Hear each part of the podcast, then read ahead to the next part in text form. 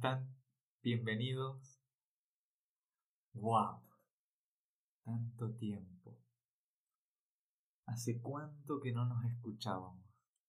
¿Hace cuánto que no estaba acá? Creo que ya pasaron un año y algunos meses desde el último episodio en donde hablamos de sobrepeso. Qué hermoso poder estar acá nuevamente hablando para ustedes. Cambiemos el nombre. Ahora el nuevo nombre es Retorno a la Coherencia. ¿Cuánto hincapié vamos a hacer en la coherencia? Pero antes de empezar, me gustaría hablar con ustedes sobre lo que he vivido durante este último año. Muchos de ustedes me escucharán porque ya son parte de esta, de esta experiencia. Y los que, los que no y que me están escuchando por primera vez, este, este podcast se llamaba Descodificación Biológica Emocional. Miguel Furman, el podcast, y ahora Retorno a la Coherencia. En este último año tuve el agrado de conocer a personas maravillosas que me acompañaron y que me acompañan en este transitar. Les voy a contar breve, breve, breve. Hace un año, sí, un año, junio, conocí a una persona llamada Angie Martin. Esta mujer formaba o forma parte en realidad de la Escuela Transgeneracional Evolutiva. Ella me encontró a través de Facebook, a través de los posts, y hablando, ella me incluyó en un, en un proyecto. Este proyecto era poder compartir esto tan maravilloso que es la, la lógica biológica y la conciencia de los síntomas, pero en un espacio mucho más amplio, en una escuela con muchísimas personas, una comunidad increíble, maravillosa. Y, ellos me, me compartían lo que es una formación en transgeneracional evolutivo. Para aquellos que no conocen el transgeneracional, el transgeneracional es una herramienta terapéutica que nos ayuda a comprender qué heredamos de nuestro clan, de nuestros ancestros, y, y de qué manera eso influye en nuestra vida y cómo podemos utilizar la información de nuestra familia para la trascendencia de nuestra propia historia. Entonces hicimos ese, ese cambio. Hola perla, llegó mi reina, mi perrita. Hicimos ese cambio tan, tan, tan lindo, sin yo imaginar lo que venía. Luego de esa formación, la escuela me dio la oportunidad de poder compartir esto esta conciencia a través de un curso. Me convertí en mentor de esta escuela, junto con otros mentores, un grupo muy, muy lindo. Y, y cumplí mi sueño de dar clases. Algo que me imaginaba de acá muchísimos años, ustedes se pueden imaginar, 24 años, yo, es algo que uno proyecta a largo plazo, pero por sincronicidades del universo lo pude cumplir y fue algo muy, muy lindo y que les deseo a todos los que tengan ese sueño de poder dar clases de lo que sea, que, que no tengan miedo y se atrevan, porque yo tuve miedo, no voy a negarlo, me puse muy, muy, muy nervioso. Pero al final fue algo tan lindo fueron lo que ya sabía y lo que les estaba compartiendo. Lo comprendí mucho mejor cuando lo estaba brindando, porque aprendí de ellos. Y eso fue algo, wow. Entonces, fueron 45 valientes los que me acompañaron y estuvieron a mi lado. Empezamos en marzo de este año y terminamos hace algunas semanas. Hace muy poquitas semanas. Eso es un poquito de lo que viví. Es una parte de lo que viví en este último año. Conocí cada ser, cada mujer, cada hombre, con tantas ganas de querer sanar que, que me encariñé mucho con ese espacio y hoy estamos planeando. En realidad ya no, no es un plan, sino que estamos poniendo en marcha una nueva formación, un nuevo curso intensivo de biotransgeneracional evolutivo, el nombre de mi corriente, nuestra identidad. Son 12 clases y fueron 12 clases también la de los chicos y chicas, en, en donde aprendimos a aplicar la lógica biológica y la, la biodescodificación para uno mismo. Tuve la maravillosa fortuna de que me acompañaron terapeutas de diferentes corrientes, terapeutas de diferentes terapias, y y para ellos también fue una manera de poder integrar una herramienta para empezar a aplicar en sus consultas. Eso es lo que me encantó, poder aplicarla en uno mismo, porque eso es lo que hay que hacer. Es una metodología en que, que es necesario pasarla por uno para poder compartirla con los demás. Porque si yo no sé lo que se siente, si yo no sané un síntoma, un conflicto, una crisis, no voy a integrar lo que en verdad es. Y es por eso que, yo siempre digo, a mí me sirvió mucho y puedo dar esta herramienta porque la pasé por mí, la viví. Y estos seres querían tener la misma experiencia, pasarla por ellos mismos para poder compartirla. En estas clases aprendimos mucho, aprendimos de Hammer. Si, si no saben quién es Hammer, Hammer fue un oncólogo alemán que descubrió las cinco leyes biológicas, que es la base fundamental de todas las corrientes bio, biotransgeneracional evolutivo, biodescodificación, bioneuroemoción, etcétera, etcétera, etcétera. Entonces, hablamos de Hammer, hablamos mucho de, de Freud, de Jung, porque integramos algo que fue un, descubrimiento tan hermoso que lo apliqué en mi vida, que es la proyección, la sombra. Cómo empezar a quitarme el rol de víctima, el papel de víctima, y convertirme en responsable de lo que me sucede. Porque si algo quise transmitir a esos seres fue que todo lo que sucede en nuestra realidad habla de nosotros. La proyección tiene diferentes conceptos. Pero el concepto de proyección que más resuena conmigo es el concepto de Jung, que es proyección para él es la contribución de, de arquetipos, sí, arquetipos, y de información dentro de nuestro inconsciente en los demás, en las demás personas, en los demás objetos, en la realidad. Lo que llevo en mi interior lo voy a ver proyectado a través de neuronas espejos y que eso se aprende mucho con PNL y me encantó. Todo lo que está dentro de nosotros se proyecta en el exterior. Entonces, si todo lo que está en mi interior se proyecta hacia afuera, lo que me molesta de mi realidad tiene que ver conmigo. Y eso fue algo maravilloso cuando se comprendió y se integró. Porque cada uno empezó a, wow, en realidad el mundo no me hace, sino que yo me hago y el mundo me lo muestra. Algunos empezaron diciendo mi madre me abandonó, mi padre me abandonó y terminaron diciendo yo no me voy a abandonar nunca más en mi vida. Porque es así, así trabaja la proyección. Y cuando uno integra ese aprendizaje, es inevitable que le eche la culpa, o, o perdón, no, es inevitable el dejar de culpar a los demás por lo que nos sucede. Nos volvemos más conscientes y coherentes. ¿Y qué es coherente? Coherente es, pienso en hacer algo, quiero hacer algo y hago algo.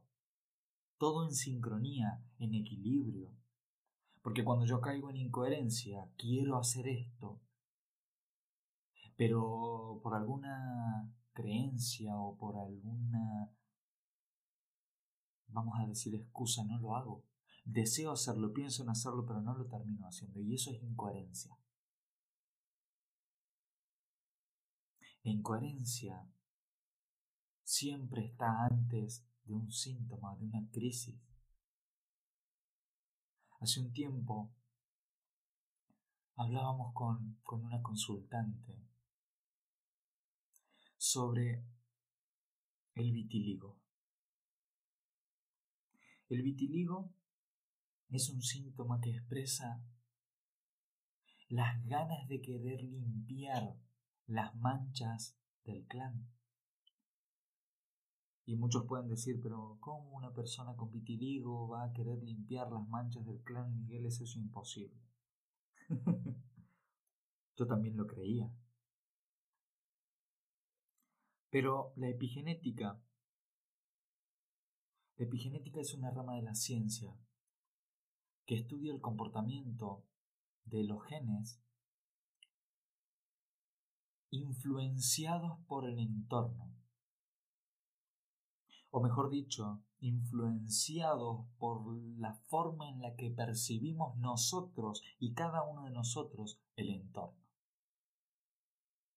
Epi significa por encima de.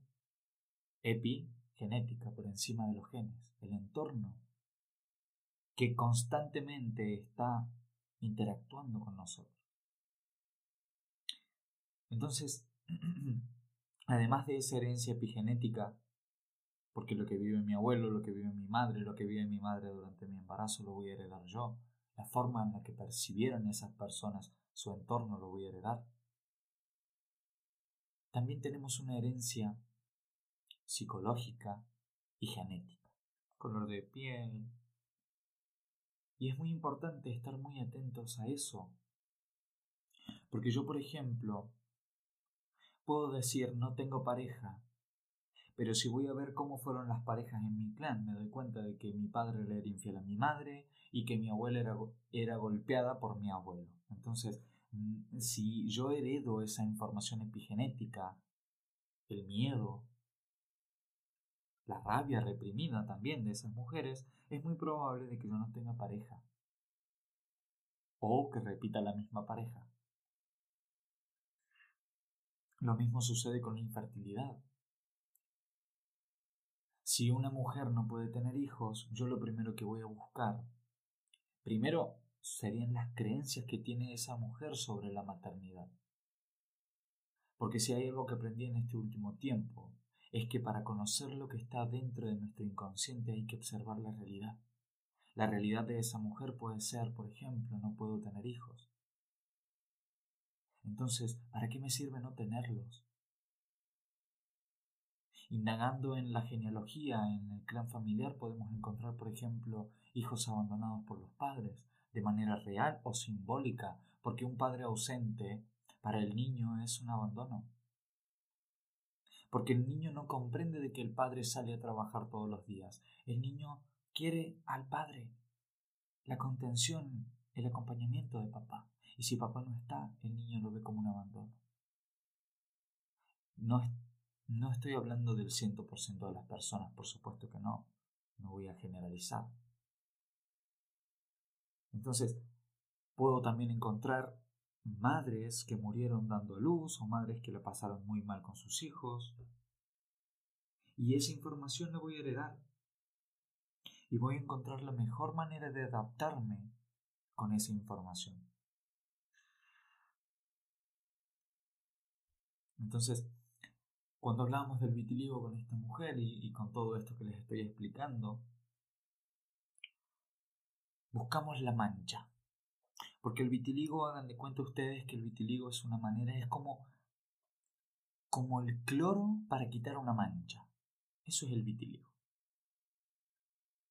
Pero no lleva el vitiligo a aquel que comete la mancha, sino a aquel que se vio afectado por una mancha y que busca la manera de que no se lo culpabilice por esa mancha.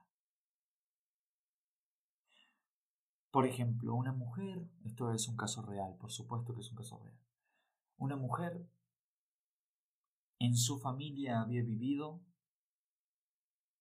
Eh, si mal no recuerdo era a la altura de los, de los abuelos. El abuelo había asesinado y la familia lo excluyó al abuelo y a la abuela. La abuela, cuando llega a la altura de los nietos de esta mujer, uno de sus nietos presenta vitiligo. Y estamos relacionados. Se conoce como doble, se puede ser un doble, se puede ser un yacente. Estos son nomenclaturas del transgeneracional. Son formas de, de afinidades, de lealtades invisibles que tenemos con miembros del clan. Y uno de esos niños viene con vitiligo para expresar el yo no fui la de la mancha de esa mujer. En el caso de este consultante, su hijo tenía vitiligo. Y en consulta buscamos esa mancha y llegamos a la altura de los abuelos paternos. Su abuelo, o perdón, su padre fue adoptado. A él lo crían sus padres adoptivos y a, su adolescencia le dicen que es adoptado. Y esta consultante me lo, me lo muestra en la sesión y yo digo, acá está, acá hay algo. Ella también resonaba con que algo había y lo buscamos. ¿Qué habíamos encontrado? La abuela biológica de la consultante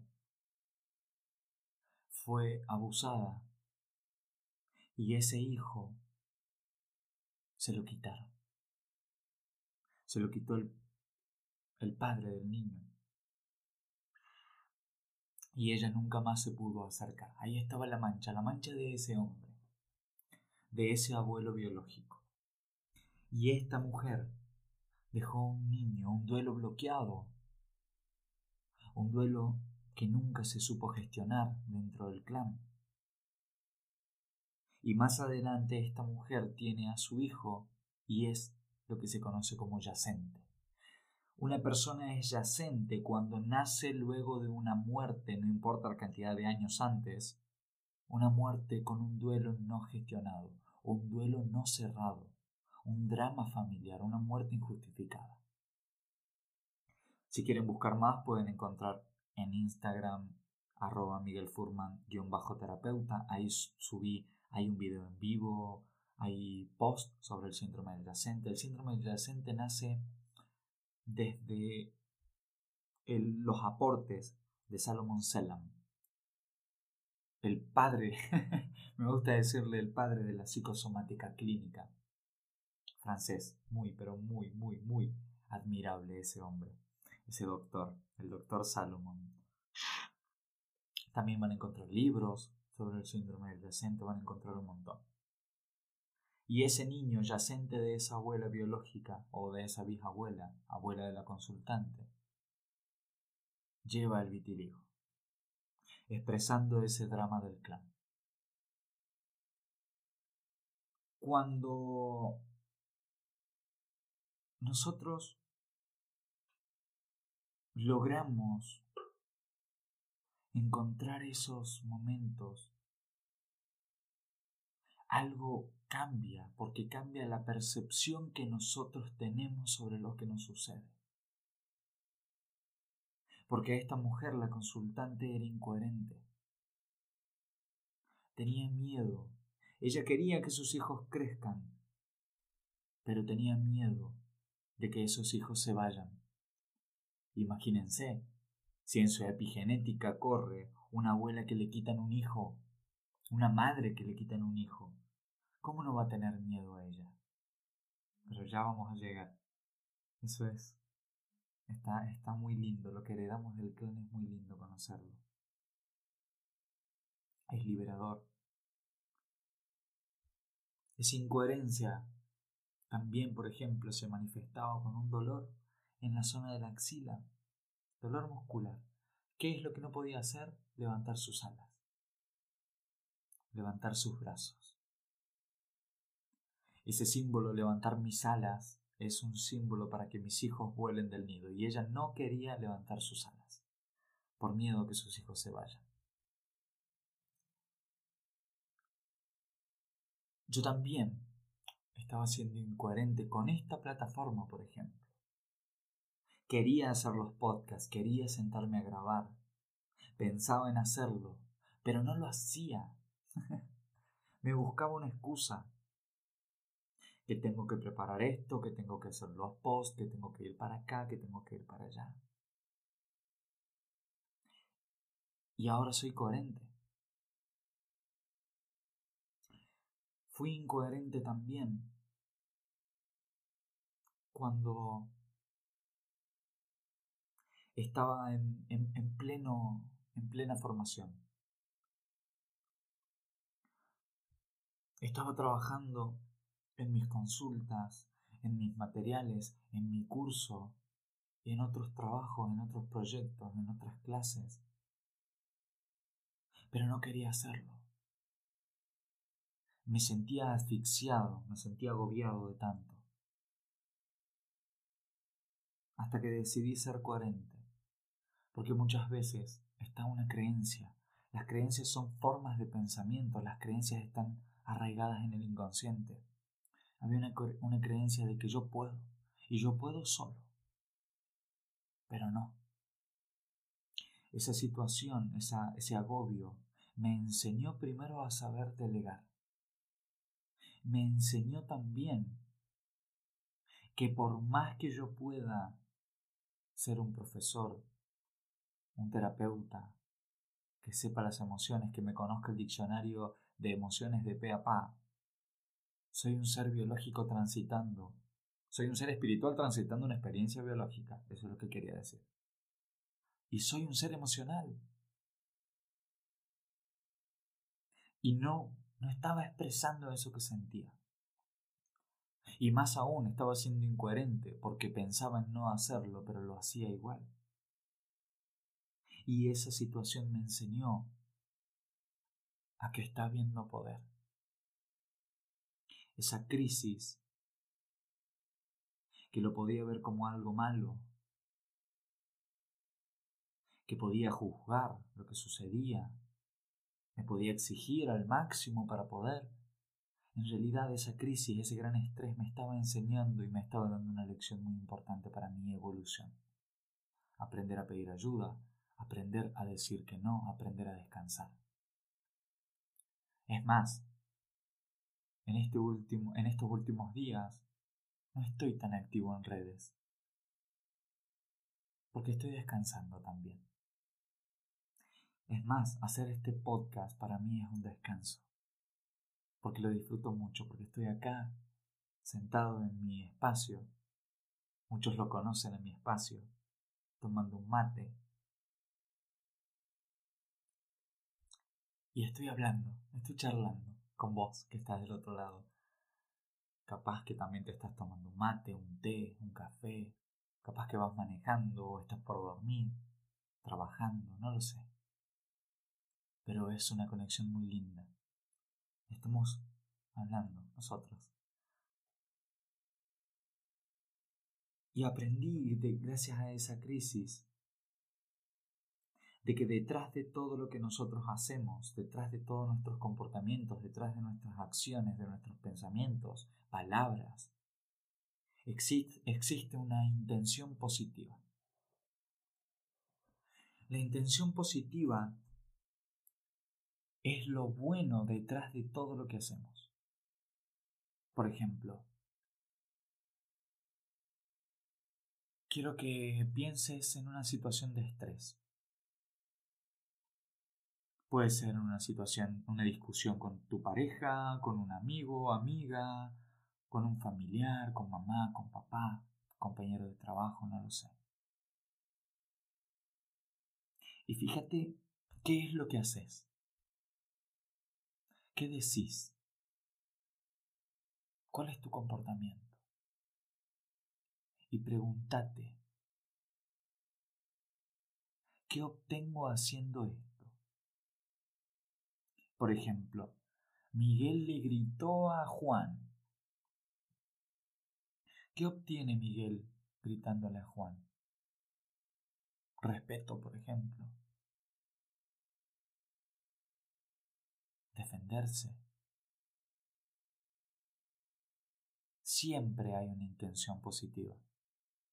Hasta en el hecho de reprimir lo que siento hay una intención positiva.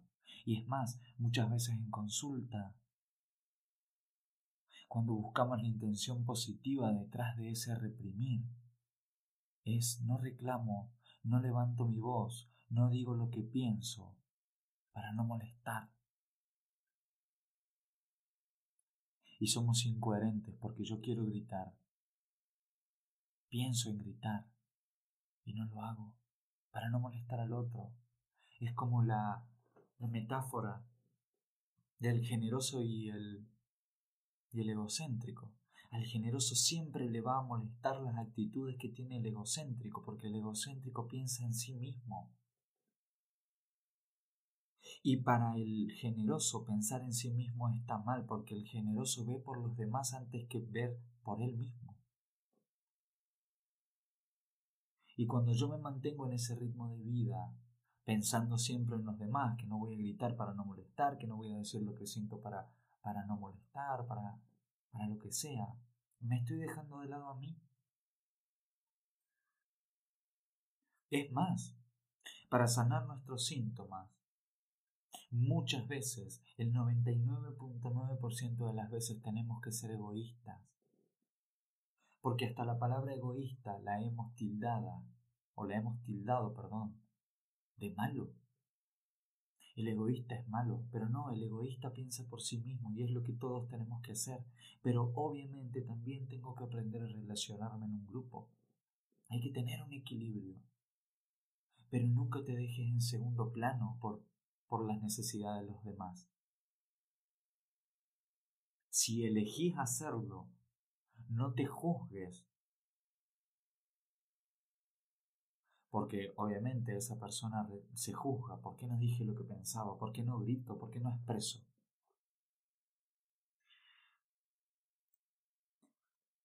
Cuando uno se convierte en coherente, aparece la culpa muchas veces. Y la culpa no es más que un mecanismo para no ver el aprendizaje en eso que sucedió. Si yo me sentara a observar qué me hace sentir culpable, me voy a dar cuenta de que ahí en esa situación hay algo, hay un aprendizaje para mi evolución. Me siento culpable porque le dije no a mi madre. Pero ¿qué aprendo de ese no? Aprendo a marcar límites, aprendo a hacer lo que yo quiero hacer. Y muchas veces para empezar a trascender mis síntomas, mis crisis, es necesario dejar de observar al mundo y observarme a mí mismo. Escuchándome, no abandonándome, no dejando de lado a lo que yo quiero, a lo que me hace feliz. Pueden haber culpas, eh, excusas y un montón de cosas, pero es necesario aprender a, transitar esa culpa, a trascender esa culpa, a incorporar ese aprendizaje para sanar. Y es muy lindo, porque por primera vez en mi vida me empecé a comportar como yo siempre lo quise hacer. Si un amigo venía y me decía, Miguel, acompáñame diez cuadras, yo no, sabía decir que no. Pero aprendí a reconocer que en el sí y en el no siempre me voy, me voy a priorizar yo. Si me siento culpable, aprenderé. Por supuesto que voy a aprender. Es más, al principio, marcar límites genera cierto... Da miedo marcar límites. Pero qué importante que lo es, que son, que es poner límites. Porque empiezo a hacer lo que yo siempre quise. Aprendí a, a dejar muchas cosas de lado. Estudios. Estudios que yo no quería hacer. Y para no fallar, para no defraudar, me mantenía ahí hasta que dije no. No quiero esto. Quiero darme tiempo para mí. Fue un año bastante movido este 2022. Fue el año que tal vez más veces me he enfermado en mi vida. Y cada uno de esos síntomas me han dado una hermosa lección.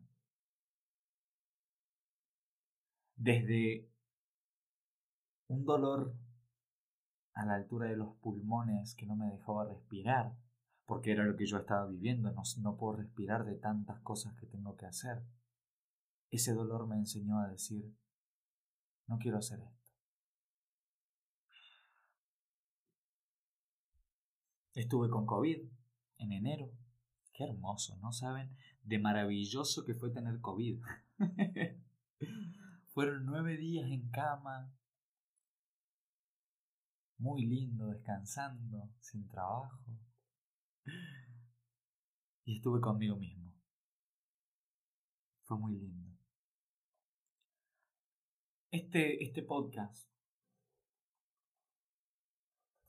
tiene la intención, por lo menos este primer episodio, esta primera vuelta, que ya sería el cuarto, pero para mí es como el primero. Estoy nervioso como el primero, no se dan ni idea. Tiene la intención de, de empezar a comprender qué es la coherencia. Básicamente la coherencia para cerrar es tener un equilibrio, una sincronía entre lo que pienso, en lo que quiero y en lo que hago. Por más pequeño que sea. Mis amigas me invitaron a bailar, yo no quiero. Digo que no, no lo hago. Hago lo que quiero. Hasta grandes decisiones. Cambiar de trabajo, animarme, porque yo sé que acá hay muchas personas que tienen este conocimiento pero no se animan a dar consultas. Y me llegan muchos seres con ganas de sanar esa parte. Y el miedo, pero ¿cómo voy a dejar mi trabajo y si me quedo sin dinero y qué hago? Pero de la terapia, Miguel, tengo miedo y es normal. Lo desconocido siempre va a generar eso. Pero cuando uno es coherente, todo se acomoda.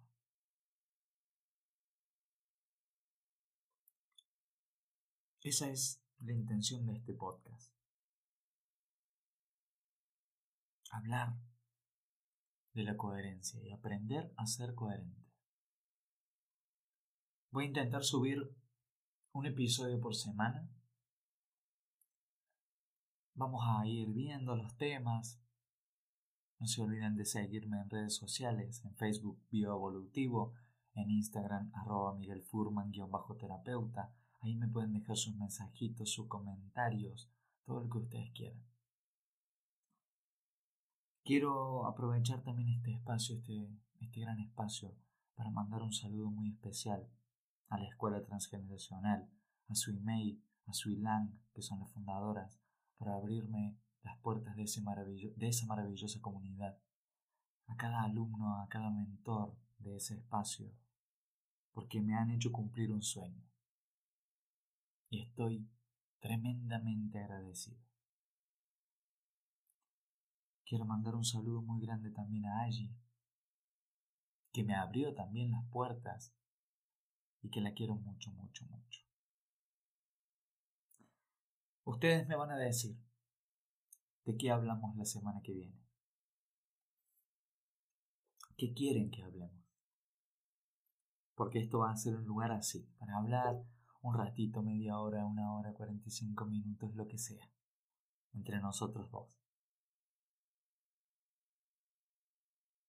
En, en redes sociales, en Instagram, subo contenido muy lindo sobre la descodificación biológica, sobre el transgeneracional, sobre los síntomas. Así que pasen, pasen por ahí, para que conozcan un poco más también todo lo que envuelve a este podcast. Retorno a la coherencia. Vamos a volver a dar la formación intensiva, así que también ahí los que quieran, también vayan, fíjense, la información está ahí para cada uno, para cada ser que resuene. Consulten, pregunten, que es muy lindo. Acá había separado algunas preguntitas que me dejaron por por Instagram, por Facebook hace algún tiempo y me gustaría responder. Voy a responder. Vamos a responder dos o tres, ¿sí? La primera dice, Miguel, ¿qué tiene que ver la intolerancia a la lactosa en la biodescodificación? Ok. La intolerancia a la lactosa es un síntoma muy común, muy pero muy común. Vamos a hablar de la parte psicosomática, ¿sí? Para nuestro inconsciente, la leche representa a nuestra madre, al primer alimento, al alimento que nos, da mamá. Cuando una persona es intolerante a la lactosa, en realidad es intolerante a la madre. ¿Por qué? Porque cuando nosotros nacemos, dentro de nuestra psique hay un concepto muy arraigado, que es mamá, amor y alimento son lo mismo. El niño recibe el amor de mamá y el niño recibe el alimento de mamá. Por lo tanto, mamá lo es todo en ese etapa. Ahora,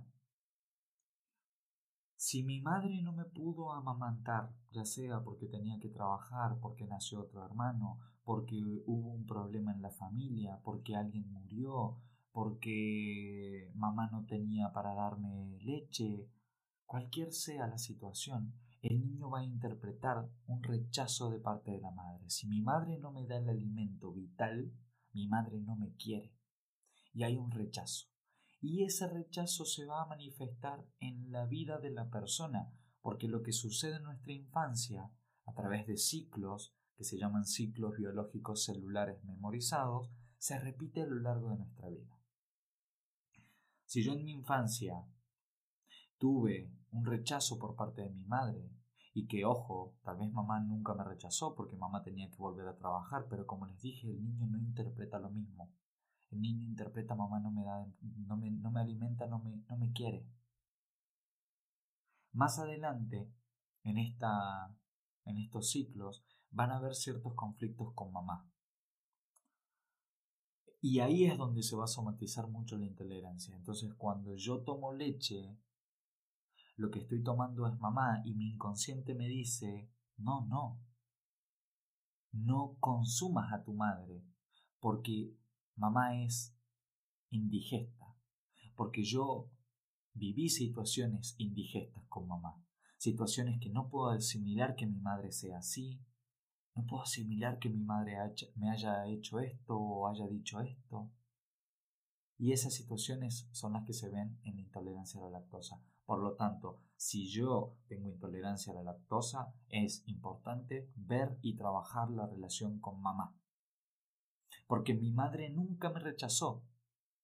Yo proyecté una madre que me rechazó, pero en realidad aprendí de mi madre a rechazarme. Y voy a buscar también en qué situaciones esta persona se rechaza a sí misma.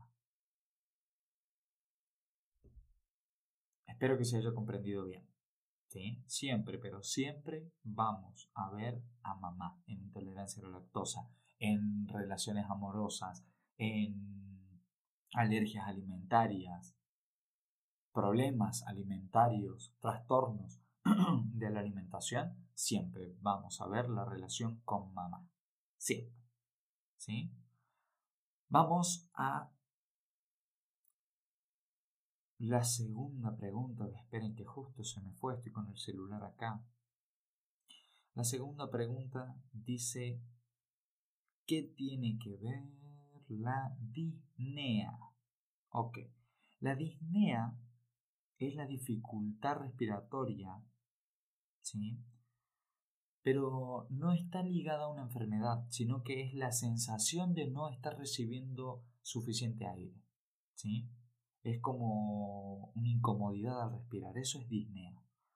A ver, siempre, siempre, siempre que haya un tema de pulmones, voy a buscar situaciones asfixiantes, reales o simbólicas.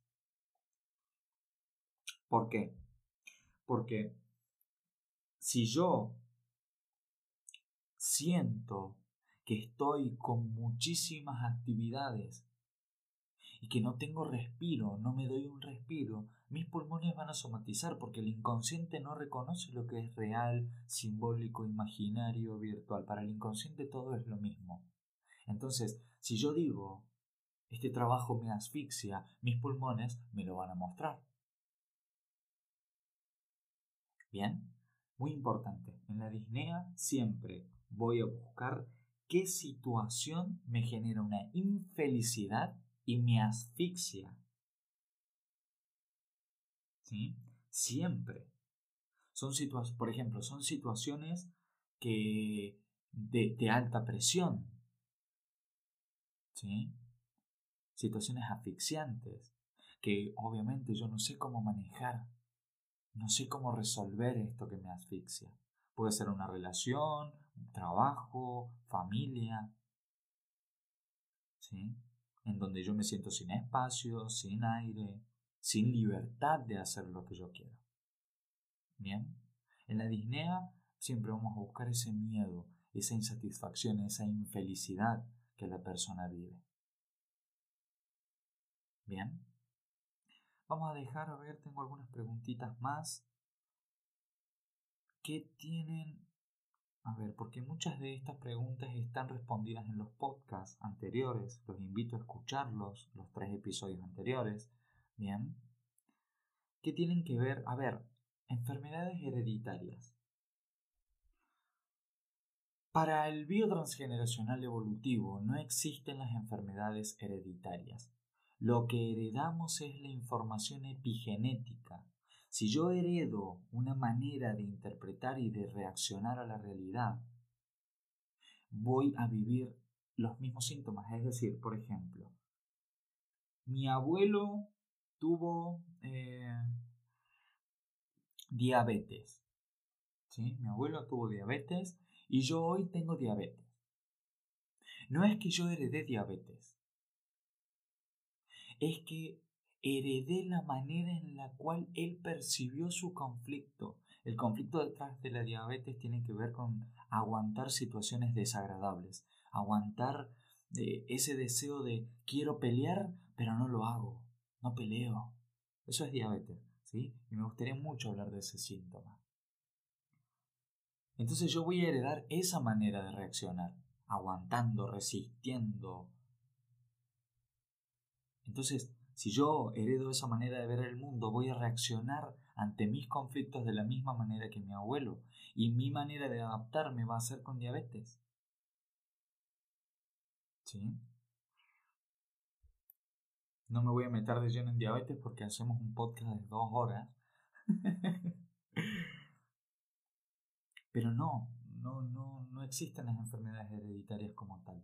Heredamos una forma de percibir el mundo.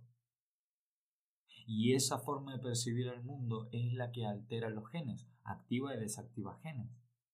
Porque los genes se adaptan.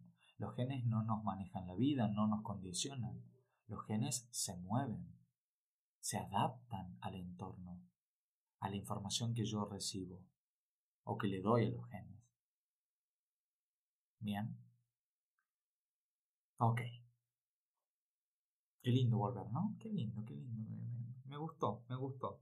Pasaron 44 minutos y, y, me encantó. Ni lo sentí, es que lindo, es que es muy hermoso volver. Se me notará la emoción. Bueno. Me cuesta despedirme como me cuesta por, por los vivos de Instagram, les juro. Ay Dios.